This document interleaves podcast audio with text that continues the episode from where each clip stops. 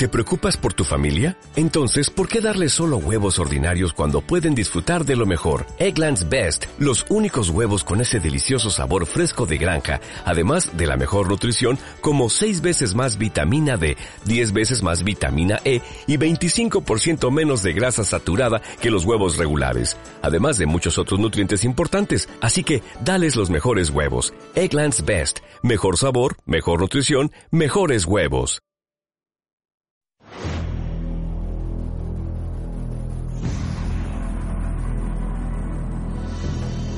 En Canarias Radio, la autonómica, los moldes de la mente.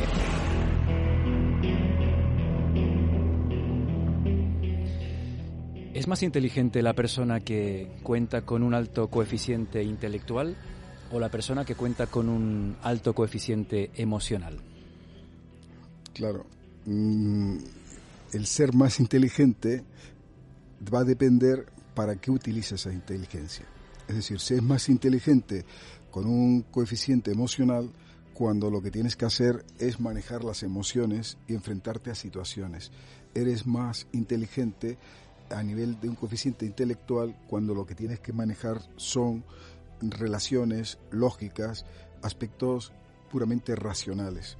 Por lo tanto, eh, no se trata de que esto es más y esto es menos, sino que ambas inteligencias son distintas y además correlacionan muy poco y ambas tienen un papel totalmente diferente, con una función totalmente distinta. De nada sirve, lo que sí podemos decir es que de nada sirve que una persona sea súper inteligente, que tenga el premio Nobel, que sea universitario, que tenga los grados más altos, si después no sabe desenvolverse consigo mismo en sus propias emociones, ni sabe desenvolverse en relación con los demás. ¿Por qué? Porque manejará los números, manejará las palabras, manejará los elementos espaciales, manejará los aspectos manipulativos y técnicos, pero maneja sus propias emociones, maneja las emociones de los demás es que eso supone una mm, habilidad diferente. Porque el camino a la felicidad está más relacionado con el coeficiente emocional que con el intelectual, ¿no? Claro, pero es más, no solo es que eh, la felicidad y las relaciones sociales están más eh, relacionadas con lo que es la inteligencia emocional, sino lo que es todavía más importante como un reclamo de esta época, de este momento actual, que es que para obtener resultados productivos en la empresa, en el comercio, en la efectividad, incluso en los estudios, que es algo de lo que nosotros hemos insistido a través de distintas investigaciones, puede ser más explicativo los factores de manejo emocional que los propios factores de manejo meramente lógicos. Entonces, ¿eso eh, qué nos dice? Que no solo estamos hablando de una inteligencia emocional para la vida o para la convivencia o para la felicidad, sino que estamos hablando de una inteligencia emocional para el rendimiento, para la eficacia, para la operatividad. Eh, es decir, que si tenemos por una parte que el ser humano se mueve a través de la eficiencia y por otra parte se mueve a través de la vivencia, eh, el cociente intelectual del que tú hablas se mueve más a través de lo académico, de la eficiencia mientras que el coeficiente emocional se mueve más a través de la vivencia. Pero curiosamente, ambos se complementan, se relacionan y producen resultados más poderosos. James Joyce, escritor irlandés, dijo que los hombres se rigen por las líneas del intelecto y las mujeres por las curvas de la emoción. Hace unos días tú mismo comentabas que las mujeres manejan mejor las emociones que los hombres, que están más entrenadas. ¿Eso qué consecuencias tiene para ellas y para ellos? Hombre, eh, tenemos que hablar eh, del manejar y de, los resultados obtenidos. Mm, no solo es cuestión de manejar, la mujer está más familiarizada con las emociones, está más acostumbrada a manejarse en claves de relaciones personales y las relaciones personales son relaciones mucho más emocionales. Y sobre todo es más, fíjate que es curioso, yo diría que aquellas personas que más sufren, aquellas personas que viven situaciones de, de opresión, situaciones de esclavitud, situaciones de, de, rechazo, de carencia afectiva, eh, son supersensibles, son susceptibles a estar analizando todo lo que ocurra en su ambiente, haciendo matices eh, extraordinarios con todas las emociones, no las propias, sino también de los demás. Pero cuidado, el conocer las emociones no quiere decir saber manejar las emociones. Pero es verdad lo que tú dices, que la mujer al estar más acostumbrada a las emociones sufre más, tiene más problemas, pero no tiene la mm, respuesta tan rupturista, tan grave que suele tener el hombre, que se bloquea, es incapaz de encontrarse con sus propias emociones y eso lo ves en la terapia muchas veces, que ves tú claro el problema y a pesar de estar claro el problema, la persona eh, no quiere afrontarlo porque le revuelve todas sus emociones y no está acostumbrado a mover sus emociones porque mover sus emociones es mover su debilidad. Y lo que ha dicho toda la vida es huir de la debilidad. ¿Cómo se pueden controlar nuestros impulsos? ¿De qué manera? ¿A través de qué métodos adquiere esa, esa habilidad? Mm, es muy difícil eh, poder manejar las propias emociones si no somos conscientes de ellas. Eh, lo primero que hace falta es ser consciente. Pero manejar las emociones, también hay que advertirlo, no es enterrar las emociones. Porque hay gente que cree que está manejando las emociones y lo que hace es matar las emociones. Lo que hace es desconectarse emocionalmente. Y eso es una manera que es pan para hoy, hambre para mañana. Es una fórmula para salir de paso y ahí sí es más típica del hombre. El hombre actúa con más racionalidad, con más operatividad, busca soluciones, no se complica la vida, pero hurta el elemento emocional y por lo tanto es burdo en las emociones. Lo mismo que puede ser burdo en el caso del hombre y la mujer también los colores. Eh, eh, la mujer a lo mejor está acostumbrado a trajes, a, detalles, a, elementos de la vida eh, de tipo sensible, estético, que sabe discriminar lo que es un rosa de lo que es un naranja, de lo que es un violeta, de lo que es un fucsia, de lo que es un, lila. y el hombre a lo mejor no sale del rojo, para decirlo de alguna forma, del rojo, azul y amarillo, porque le falta capacidad discriminativa de colores como falta capacidad discriminativa de emociones. Pues de ese déficit cromático del hombre hablaremos también en los próximos minutos. Pedro Hernández Guanir, catedrático de Psicología Evolutiva y de la Educación, psicólogo clínico, doctor en Pedagogía, autor de numerosas publicaciones sobre inteligencia emocional. Gracias por compartir con nosotros este tiempo de radio. Para nosotros es un lujo estar con eh, Pedro Hernández, un experto que es una referencia en la psicología nacional, incluso más allá de nuestras fronteras y encima, lo decimos con orgullo, canario.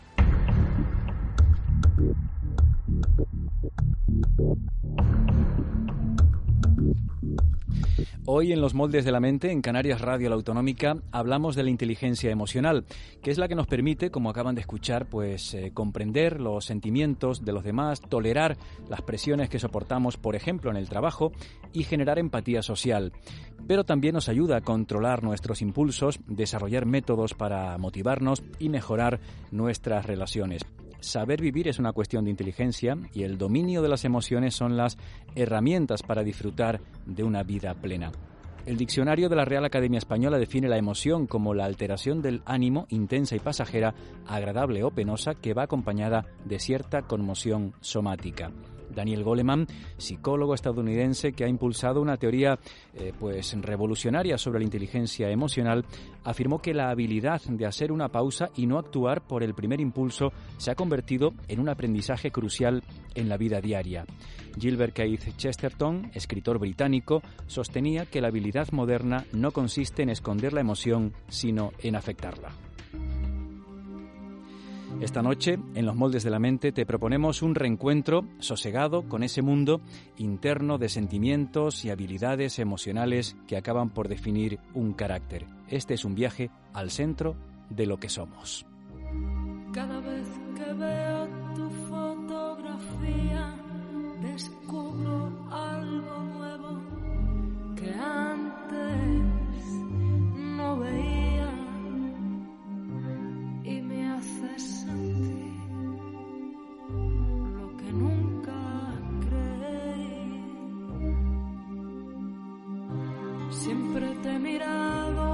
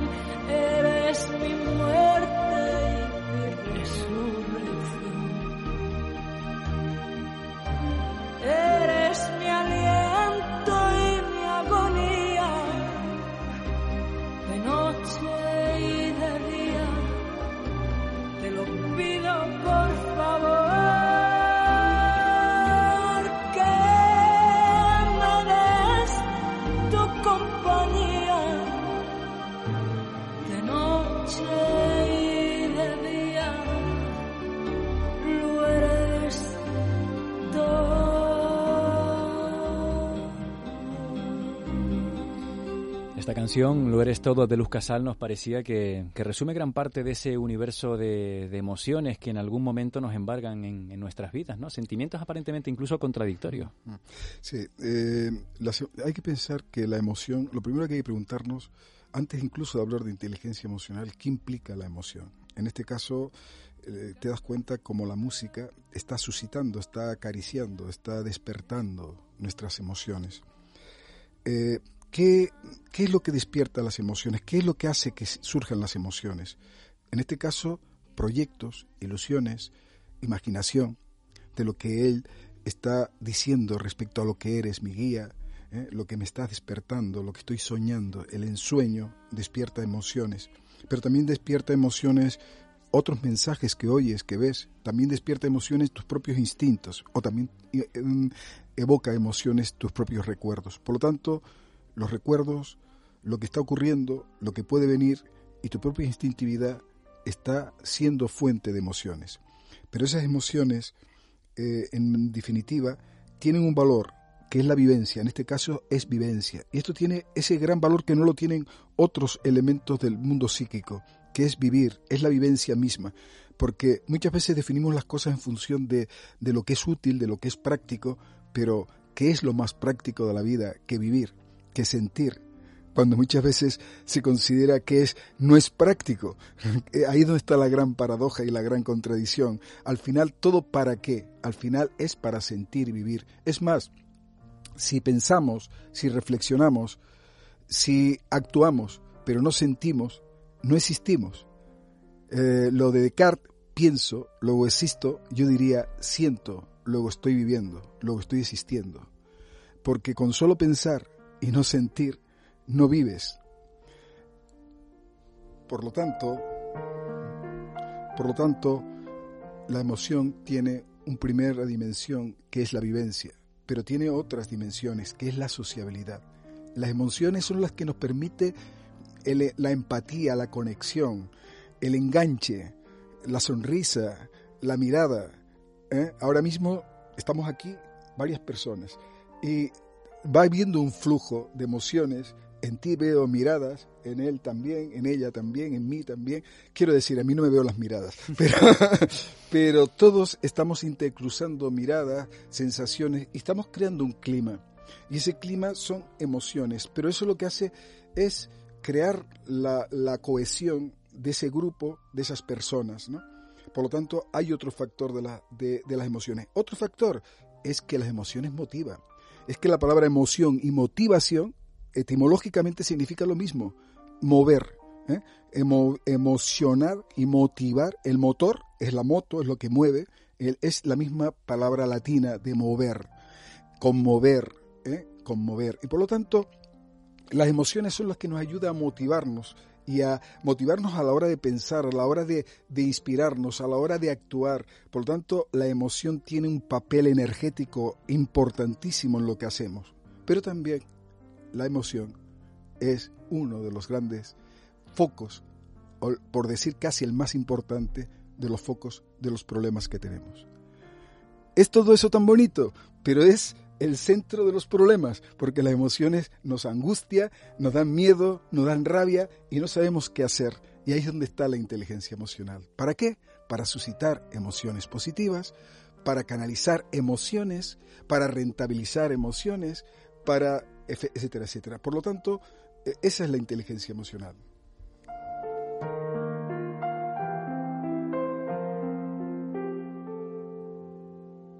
Te quiero preguntar, Pedro, por algo que acabas de subrayar, la eh, sociabilidad, el tema de la emoción, eh, digamos, mm, colectiva. La inteligencia emocional determina en gran medida la manera en que nos relacionamos y entendemos el mundo.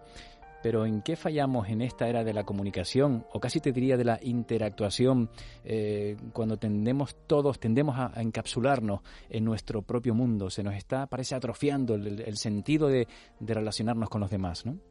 Claro, porque la emoción se va haciendo más autista. No deja de haber emoción, pero es una emoción para mí, es una emoción encapsulada, es una emoción no compartida, no redistribuida esa es la gran diferencia quizás de nuestra cultura que se está creando en este momento frente a la cultura tradicional, donde por arriba de todo es una vida emocional pero compartida con el vecindario, para lo bueno y para lo malo, pero compartida, compartida desde que el niño nace y se comparte las alegrías dentro de la macrofamilia o dentro del barrio, desde que hay un acontecimiento, desde que alguien sufre, o desde que hay un duelo, o desde que hay algún problema, se conmociona toda la comunidad.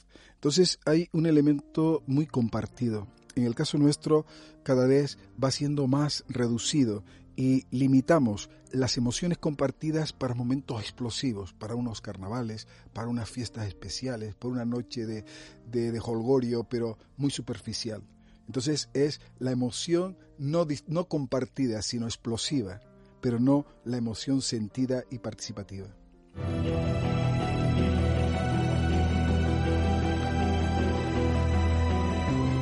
Canarias Radio, la autonómica, los moldes de la mente.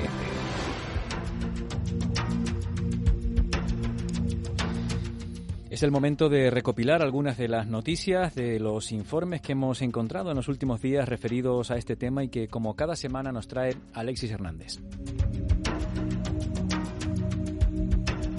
¿Se ha planteado alguna vez asistir a un taller de inteligencia emocional? El objetivo es aprender a manejar emociones negativas a nivel personal, como la ira, la tristeza o la desmotivación, y además sacar partido de las positivas, como el optimismo, el sentido del humor o la relajación.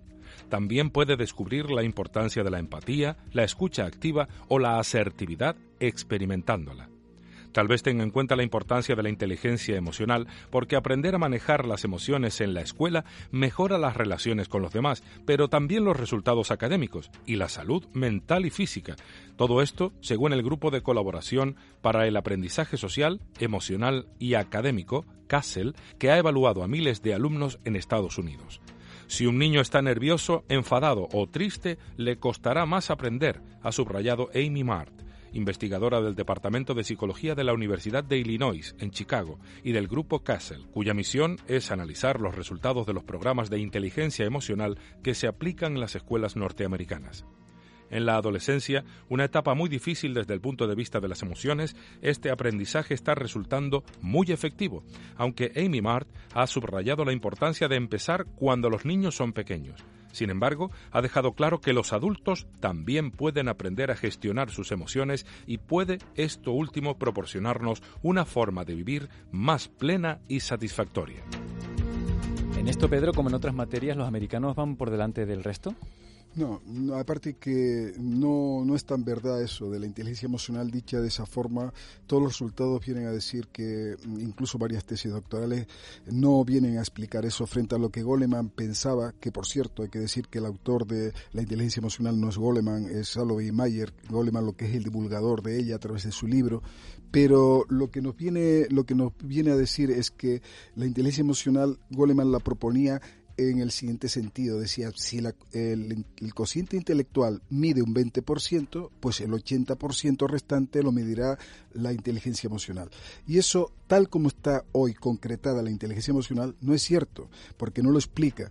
En cambio, nosotros cuando hemos escrito el libro más allá de los moldes mentales, más allá de la inteligencia emocional, lo que queríamos demostrar que los moldes mentales son los elementos, estrategias más características de la inteligencia emocional. Y muchos de esos moldes sí llegan a explicar un porcentaje superior a lo que explica la inteligencia racional, el cociente intelectual. Pero por eso no basta decir inteligencia emocional en general, sino qué estrategias de la inteligencia emocional, qué moldes mentales de la inteligencia emocional son lo que realmente explica el, rendimiento. Y eso concretamente aquí en Tenerife nosotros lo hemos visto con niños en matemáticas, que se veía claro que era explicaba un 33% del rendimiento los moldes mentales frente a un 5 o un 7% el cociente intelectual. Y eso sí es significativo y sí es importante.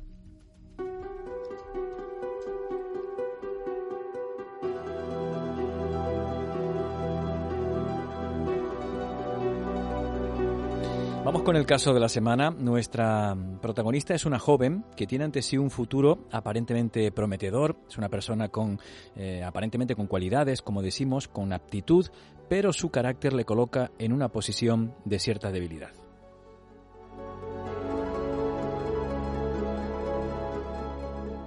Estoy muy preocupado por mi hija que ya tiene 29 años. Desde siempre he visto que es muy impulsiva al reaccionar ante lo que se le dice. Esto no es tan malo. Lo peor de todo es que se enfada y se irrita por cualquier cosa. No hace mucho, ella estaba preocupada por no encontrar trabajo, y hace unos días consiguió justo el trabajo que siempre había deseado. Al mismo tiempo, ella está haciendo un máster en la universidad. Hay que reconocer que es muy inteligente, pero Dios mío, en la primera entrevista con el jefe del nuevo trabajo le pregunta cuál va a ser su horario para encajar sus estudios. Esto provocó desagrado en el jefe por ver su falta de disponibilidad, pero es que ella reaccionó peor. Lleva indignada todo este tiempo por este cuestionamiento de su jefe, incluso le ha cogido fobia a él y al trabajo. Yo me pregunto, Dios mío, ¿qué es lo que está fallando en esta chica? Porque además está convencida de que tiene la razón la impresión de que estamos ante una persona efectivamente impulsiva, inteligente desde el punto de vista del coeficiente, pero a lo mejor no tan inteligente a la hora de saber eh, eh, manejar sus emociones. curiosamente, eh, lo que está fallando en esta chica es su inteligencia emocional. ¿Por qué falla? ¿En qué está fallando? Vamos a poner cuatro aspectos por lo que he podido observar de esa falta de inteligencia emocional. La primera, no sabe lo que quiere. Es decir, sí sabe lo que quiere, pero hay una focalización en la carencia. Es decir, la persona está aspirando a un trabajo, ella está aspirando a lo que desea, a lo que busca, como tantas otras personas, y una vez que lo tiene, ya no lo valora, con lo cual siempre va a tener ese quejido, ese lamento permanente de que consiga lo que consiga, siempre va a estar insatisfecha, porque siempre va a estar buscando más allá, más allá, sin saber qué es lo que quiere. Segundo, esta persona lo que hace es adoptar una actitud no realista. Le pregunta a su jefe, por lo visto, una pregunta que puede ser razonable, pero imprudente. Eh, no es el momento, hay que saber cuándo, cómo, de qué manera se lo preguntas para no crear eh, una mala respuesta o una mala disposición. Tercero, esta persona, eh, a su vez, mm, llega un momento en que no tolera para nada, hay una falta de tolerancia ante la contrariedad, ante la frustración. No sabe tolerar la frustración del no o, del, o de la pega de la otra persona para buscar encauzar esa emoción, sino todo lo contrario, lo que le produce, en cuarto lugar, es un sentimiento fóbico. Entonces esa fobia mm, va a despertar en ella una actitud más negativa que en adelante va a estar incómoda en el trabajo. Entonces va a seguir arrastrando toda esa negatividad. ¿Qué conclusión sacamos de todo esto? La conclusión que sacamos es que somos máquinas muchas veces de crear emociones negativas, inadecuadas, porque tenemos justo esos moldes mentales, esos enfoques, esas estrategias inadecuadas que hacen que produzcamos más molestia, más dolor, más heridas, más drama en nosotros mismos sin poder resolver nuestros problemas y siempre estaremos quejosos porque no hemos resuelto y no sabemos resolver nuestros propios problemas. Esta chica de autocrítica a cero, con lo, con lo bonito que es un me equivoqué. Claro, pero la autocrítica cero porque efectivamente porque todo lo que ella está haciendo es disparando hacia afuera. Y esa es la gran desgracia de mucha gente que cree que se libera de sus demonios, de sus males, de sus eh, daños interiores disparando a todos lados y creyendo que con eso va a tener el exorcismo necesario de liberación, cuando en realidad todo eso lo que vuelve es rebotar sobre uno mismo e inundarse de mayor negatividad y cargarse, por lo tanto, de más fuerza negativa que le va a hacer daño no a los demás tanto, sino a ella misma, a esa misma persona. Eh, yo no sé si será el caso de esta chica, Pedro, pero no sé si te ha pasado a ti alguna vez cuando estás en una reunión y de repente hay una persona que dice, yo es que soy muy sincero. Viene un maleducado caminando, ¿no te pasa eso que cuando una persona dice eso ya viene caminando una, una afirmación, digamos, eh, donde no, no se repara demasiado en la forma? Efectivamente, el tema está en que muchas veces la gente con el, con el manejo de un valor como es la sinceridad, y basándose en la sinceridad o en nombre de la sinceridad, es cuando surge más eh, la situación de agresión, de mala educación, de, malestar a los otros, mm, bajo ese nombre. Es como aquel que decía, oh libertad, ¿con cuántos crímenes hay, en tu nombre? ¿no? Pues lo mismo, por lo mismo, cuántos disparates y cuántos errores hay en función de decir la verdad. Pero es que decir la verdad es malo, no, al contrario, hay que ser asertivo, hay que decir la verdad, pero ser asertivo no es solo decir la verdad, ser asertivo es saber decir la verdad, no solo decirla, saberla decir cuándo, cómo, de qué manera y cuáles son las consecuencias. Y con educación. Por eso, ¿cómo? Con educación, depende. Y decir, y saber decir la verdad previendo cuáles son los resultados para bien mío y para bien de los otros. No decir la verdad como desahogo, como descarga, porque entonces, más que verdad, es arrojar basura a la cara de los demás y eso no conduce a ninguna parte. En Canarias Radio, la autonómica, los moldes de la mente.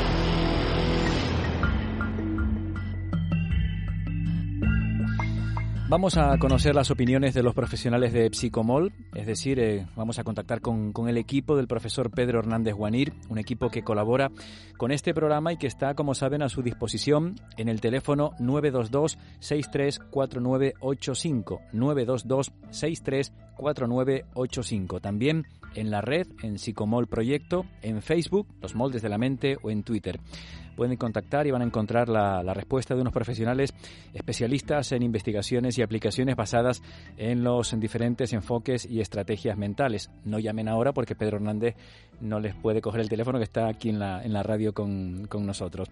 Vamos con la pregunta número uno. ¿Cómo se traduce, cómo se percibe la falta de inteligencia emocional? ¿Qué perfiles son los más característicos? Responde Adey Hernández. Sí, la falta de inteligencia emocional eh, la he visto en personas que se descontrolan, que no toleran la realidad, que explotan fácilmente. Y esto suele ser característico de los moldes de cómo es posible, de los moldes de imantación por lo imposible o de focalización en las carencias.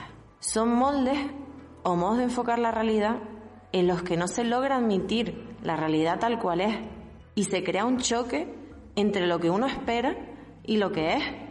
Y es ahí donde surge el descontrol emocional. Volvemos al famoso enfoque de las lentes para percibir la realidad. Efectivamente, eh, por eso decía que la inteligencia emocional hay que desglosarla en distintas estrategias o distintos moldes.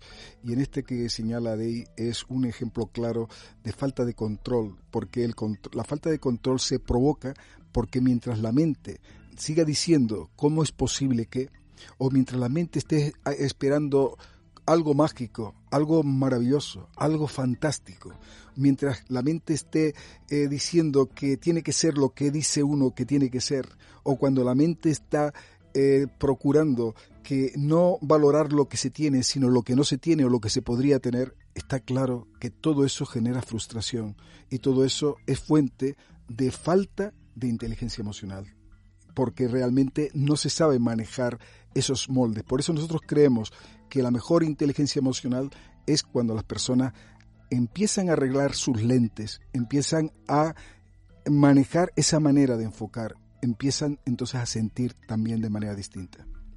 Vamos con el supuesto número dos. Elena Rodríguez nos habla de las personas con un alto déficit de inteligencia emocional. Sepamos qué comportamiento es el que les caracteriza. Desde mi experiencia, las personas con falta de inteligencia emocional son personas con moldes de atribución y desplazamiento. Estas personas se caracterizan por no saber encajar la realidad, llegarse a plantear explicaciones de todas aquellas cosas que les suceden. Por ello, descargan de manera agresiva todas sus frustraciones, eh, tienden a buscar continuamente excusas de todas las cosas que les van pasando, atribuyen sus problemas a aspectos externos como puedan ser la sociedad, diferentes situaciones, la suerte, el azar, y son personas también que están continuamente justificando sus fallos.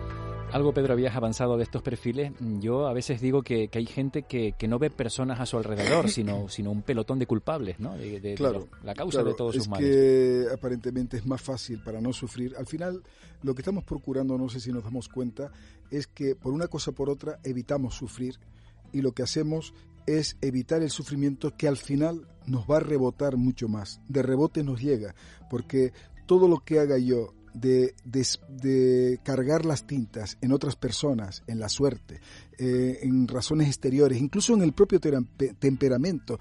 Eh, yo he tenido un caso hace poco que te decía que el problema suyo era hormonal y cosas así, cuando veías claramente que hay otros problemas. Entonces la gente le es más fácil atribuir a razones externas que no lo hagan responsable al yo, porque el yo no quiere enfrentarse a eso, pero al final eso no ayuda a resolver el problema y eso es una incapacidad, una pobreza, una ceguera.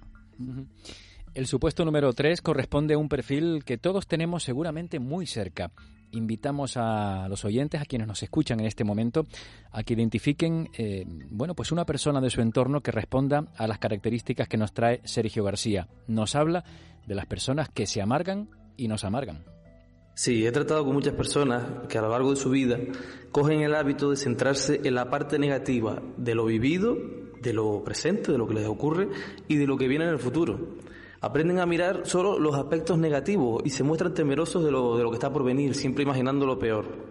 Un pensamiento característico de esto es el abuso del sí pero.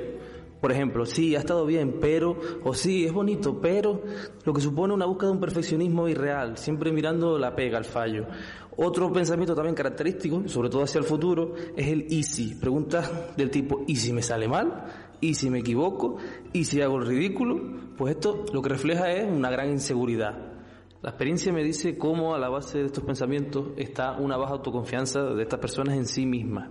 Por lo tanto, estos moldes reflejan una falta de inteligencia emocional. Hay mucha gente así, ¿eh? Claro, claro, porque eh, la, eh, la negatividad está muy relacionada con la baja autoconfianza. Entonces, en la medida en que nuestra mirada sea negativa, más inseguros somos. Y al revés, cuanto más inseguros somos, más es negativa la imagen que tenemos de los demás y de nosotros mismos. Entonces, eh, ¿qué hay que hacer ante eso?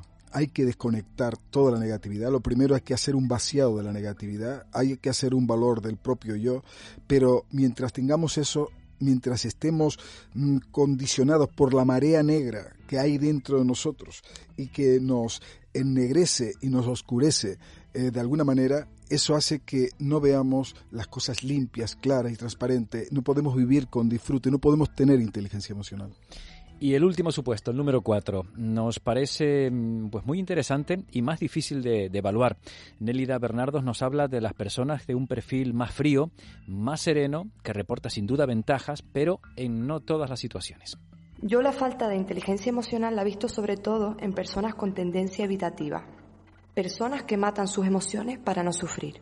Estas personas pueden dar la falsa impresión de dominio y control emocional, sobre todo en determinados contextos pero este bloqueo emocional no es inteligente. Pensemos en el caso de un hombre que es coordinador de un cuerpo de bomberos.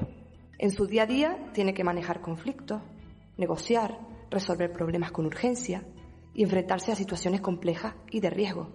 Su frialdad emocional le va a ayudar en estos casos, ya que puede dar una respuesta rápida y efectiva, a la vez que transmite seguridad y control a su equipo. Ahora bien, este mismo hombre, cuando llega a casa con su pareja, es frío adopta una postura de espectador, como si nada tuviera que ver con él. Incluso ante las quejas o problemas de su mujer intenta dar soluciones prácticas. ¿Con esto qué quiero decir? Que la inteligencia emocional consiste en saber en qué momentos hay que ponerle freno a la emocionalidad y en qué momentos hay que soltar el freno e implicarse. O sea, que apagas incendios en el trabajo y generas fuegos en casa. Efectivamente. Y hay una cosa que sí me preocupa cada vez más, ¿no? Eh, eh, eh, quizás porque lo he visto esta semana y semanas anteriores, gente que te llega porque está apática, porque mm, su problema es que no siente, que no siente ni padece, que se siente frío, sin emocionalidad. A lo mejor ha resuelto una serie de cuestiones para andar por casa, pero se siente apagada, se siente sin entusiasmo, sin ilusión. Entonces, tú tratas de entrar dentro de esa persona tratas de llegar a su mundo profundo, tratas de suscitar sus sueños, su fantasía, su imaginación para despertar esas emociones. Y entonces la persona se estremece, ¿Qué quiere decir eso que se estremece? Huye, espavorido, no quiere encontrarse, porque es encontrarse con sus fantasmas, es encontrarse con sus tabú, es encontrarse con sus miedos, es encontrarse con todos los peligros y con su vulnerabilidad sobre todo. Entonces ese miedo a ser vulnerable, a ser sensible, da terror, da pánico, no es fácil enfrentarse. Por eso una de las técnicas más importantes que nosotros usamos a través de la técnica del bombeo es el encuentro con esa emocionalidad directa, igual que lo hace el mindfulness, que es simplemente el mirar de frente, el pensamiento pleno, coger la emoción directamente, pero la, ventaja del bombeo es que no solo la coge, la mira, sino trata de desperdigarla, de soltarla, de, atenuarla, de, de pulverizarla y cargarse en cambio positivamente. Eso sin eso es imposible tener una inteligencia emocional.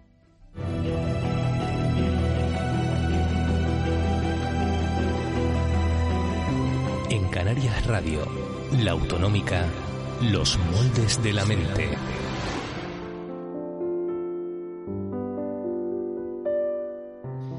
Hay emociones que cuestan mucho controlar, por ejemplo, enfadarse.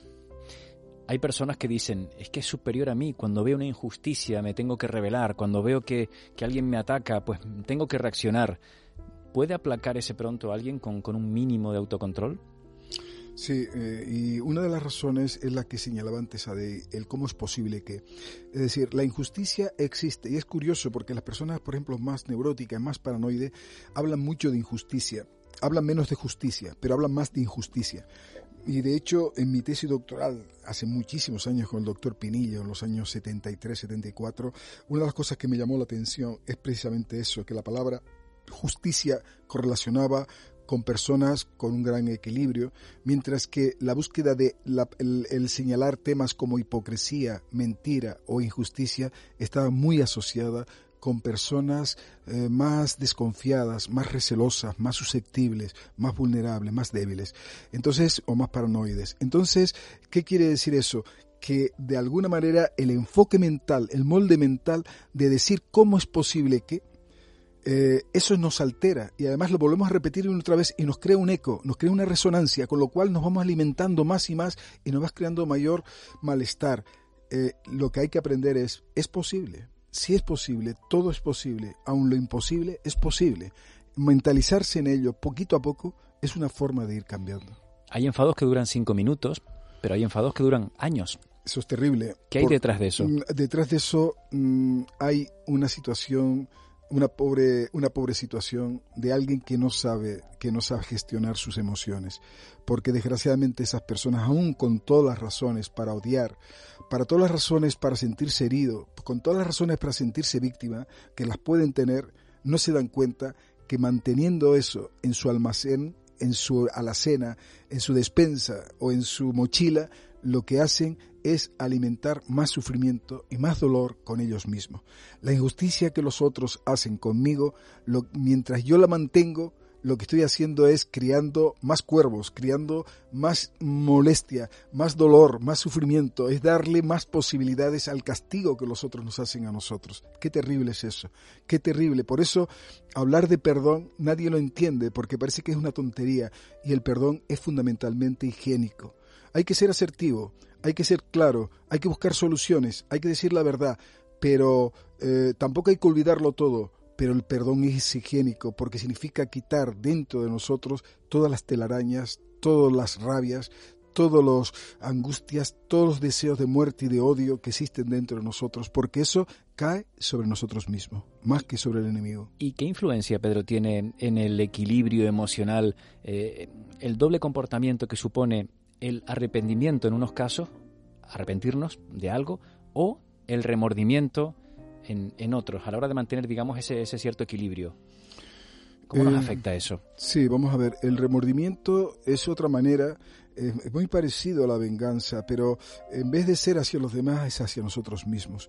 Entonces hay una, eh, mm, una disposición a no aceptar nuestra realidad tal como es y como ha sido, de no admitirnos con nuestros fallos y con nuestros errores, sino es castigarnos, es hay un planteamiento tan ideal de nosotros, hay un deber ser tanto de nosotros, hay una normatividad tanto de nosotros que nos aplasta. So- eh, nos convertimos en dictadores de nosotros mismos, nos explotamos a nosotros mismos. Ese es el gran problema, que somos explotadores de nosotros mismos.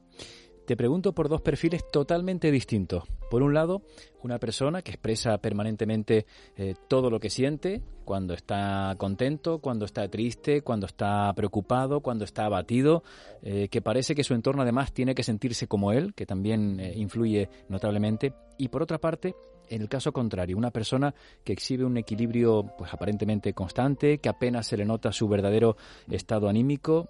¿Qué nos puedes decir de ese, de ese Sí, doble comportamiento? sí, sí. Eh, ¿Cuál de los dos es más normal desde el punto de vista psicológico? Bueno, bueno, de normalidad, la normalidad es relativa, porque esa persona, eh, hombre, es malo una persona que está, hay personas que se pasan la vida quejándose siempre, con un quejido, con un lamento permanente, con demostrar sus permanentes sufrimientos y además eh, se está lamiendo las heridas y lo que hace es retroalimentar sus propias heridas, incrementarlas y lo que es peor, em, hacer crear un clima negativo en torno suyo que hace que los demás huyan de esa persona porque está creando un un- una aureola, una, un, un marco eh, negativo que contamina y que es desagradable. Eso está mal, por supuesto, pero luego también está mal la persona que aparentemente está bien.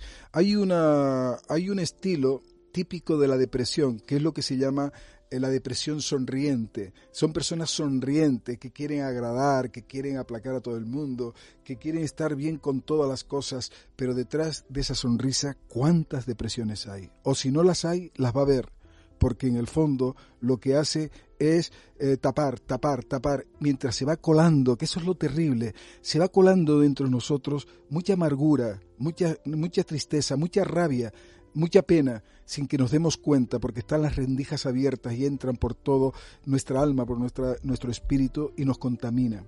Eso te iba a decir, hay personas que, que aparentemente tienen un comportamiento equilibrado, pero después interiormente son un auténtico hervidero de, de emociones. ¿no? Son hervideros de emociones y que, eh, curiosamente, lo típico es, por ejemplo, la inflación de sección que es un molde, se caracteriza por imaginar cosas maravillosas, sonrientes, son personas que, que son como muy optimizadoras. Qué curioso, esas personas que son tan aparentemente optimistas son las que más propensas son después a caer en depresión porque no es un optimismo realista, es un optimismo haciendo un gran esfuerzo. Es que estamos haciendo un coste, un costo enorme con todo nuestro organismo, nuestra mente, ¿eh? que de tal manera que todo ese costo eh, eh, hace que nos derrumbemos. Basta que llegue un estrés, basta que llegue una situación distinta, basta que te quedes en paro, basta que te quede con un conflicto familiar para que entonces se hunda toda la casa, porque la casa estaba mantenida solo con un sobreesfuerzo de la fachada.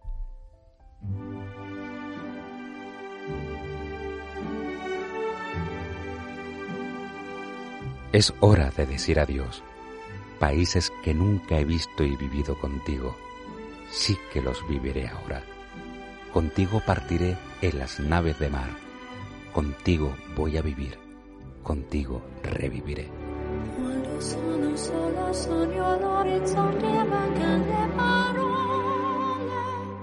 Sì, lo so che non c'è luce in una stanza quando manca il sole. Se non ci sei tu con me, con me su le finestre, mostra tutto il mio cuore che è acceso. Chiudi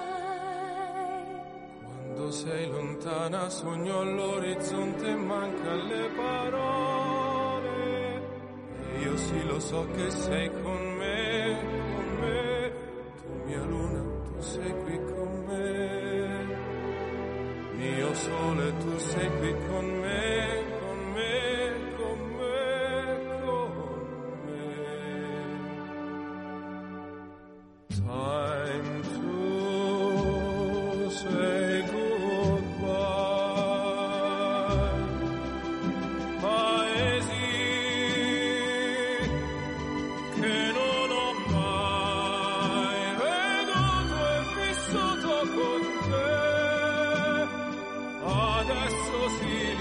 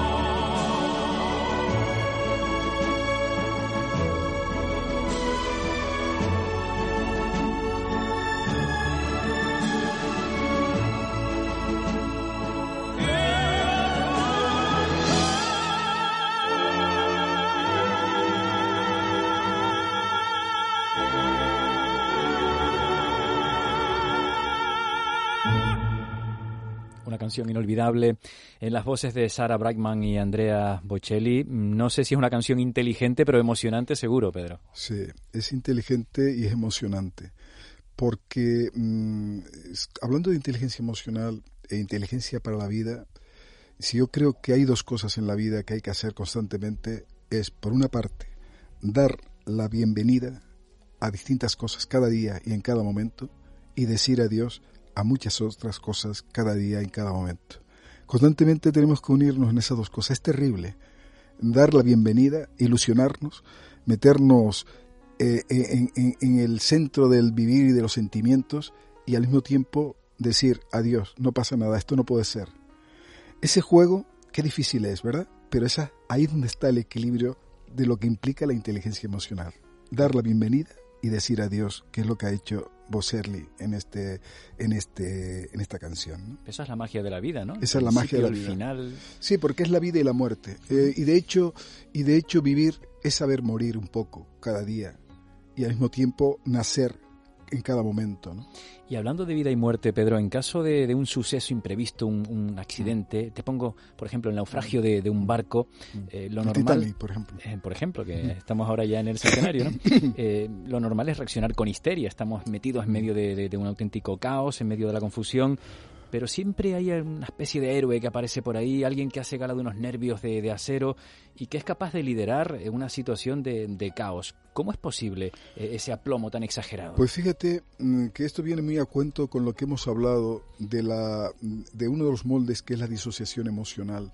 Es negativo desconectar las emociones porque no estamos viviendo, porque matamos la vida, pero un aspecto de la inteligencia emocional es saber en un momento determinado las emociones para ser operativo y resolver los problemas.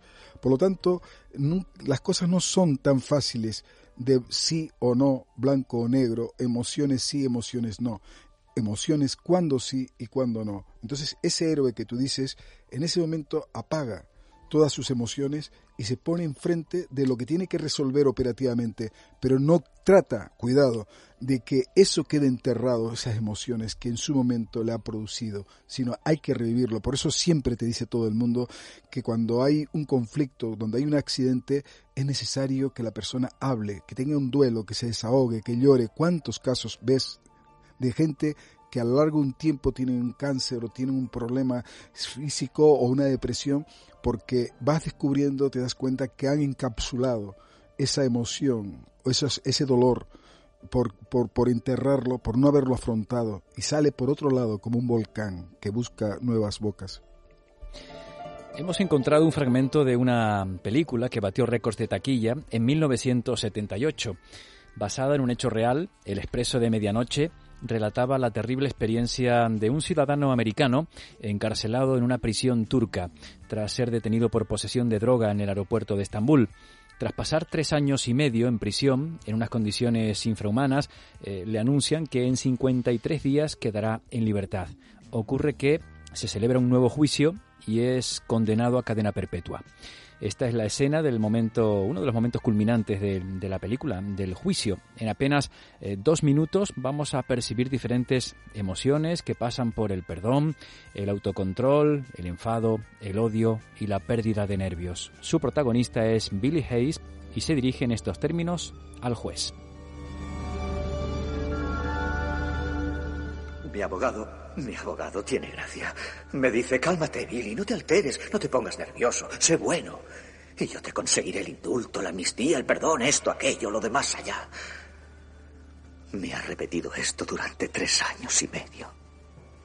Y yo he procurado no alterarme. Me he portado bien. Pero ya me he cansado de portarme bien.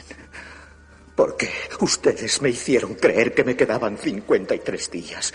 Ustedes me pusieron 53 días delante de la cara y después me los arrebataron.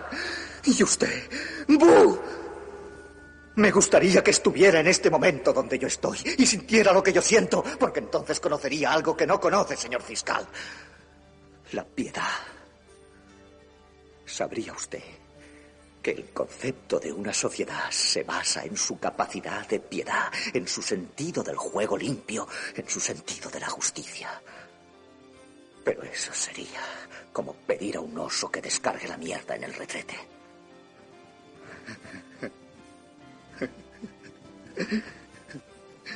Para ser un país de cerdos es muy gracioso que no los coman.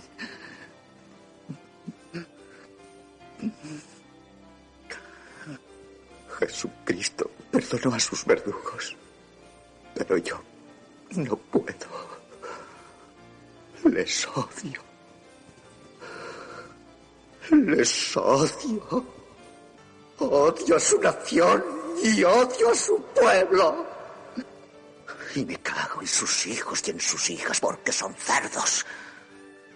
Usted es un cerdo.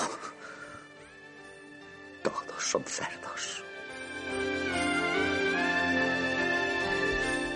¿Qué fuerza tiene este, este Es monólogo, eh? impresionante, es impresionante y nos podemos identificar de alguna manera todos por algo, por alguna ocasión, en menor grado, eh, no como el tren de medianoche, eh, el expreso de medianoche.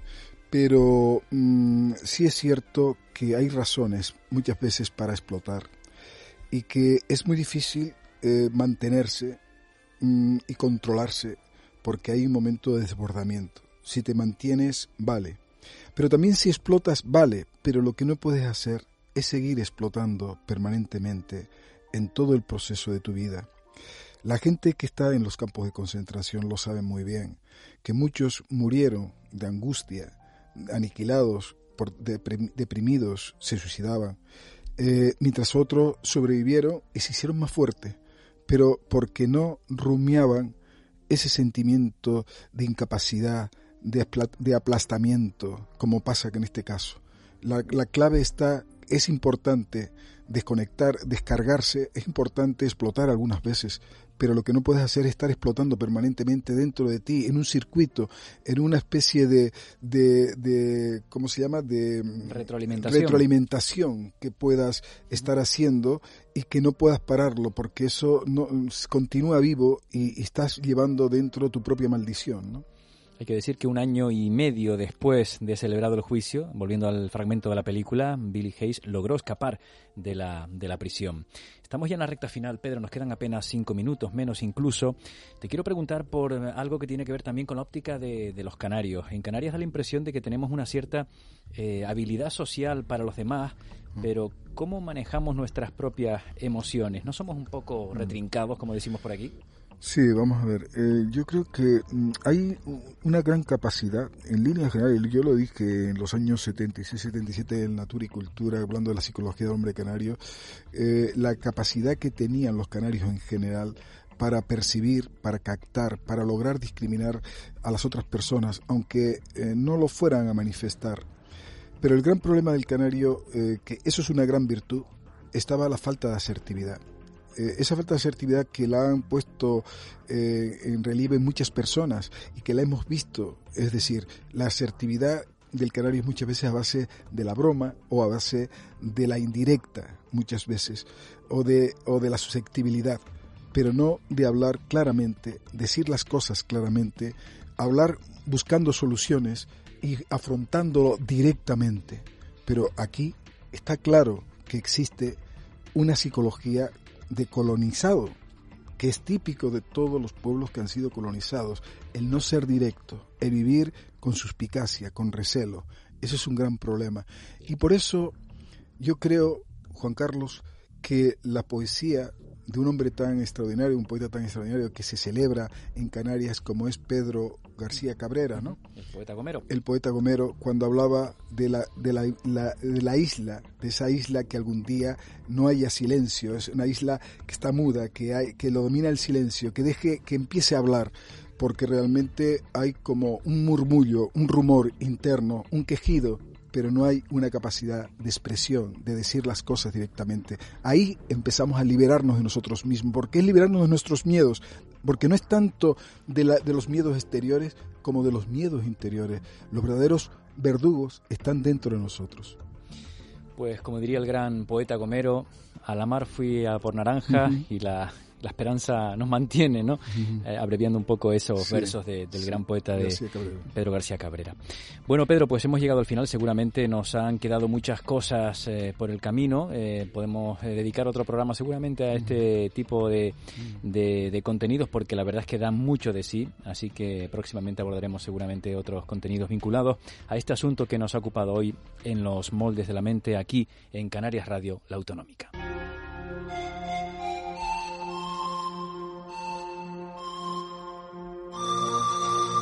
Esta noche hemos hablado de la inteligencia emocional, un universo casi inabarcable de, de, sensaciones, de habilidades que determinan nuestro comportamiento y nuestra forma de actuar con los demás.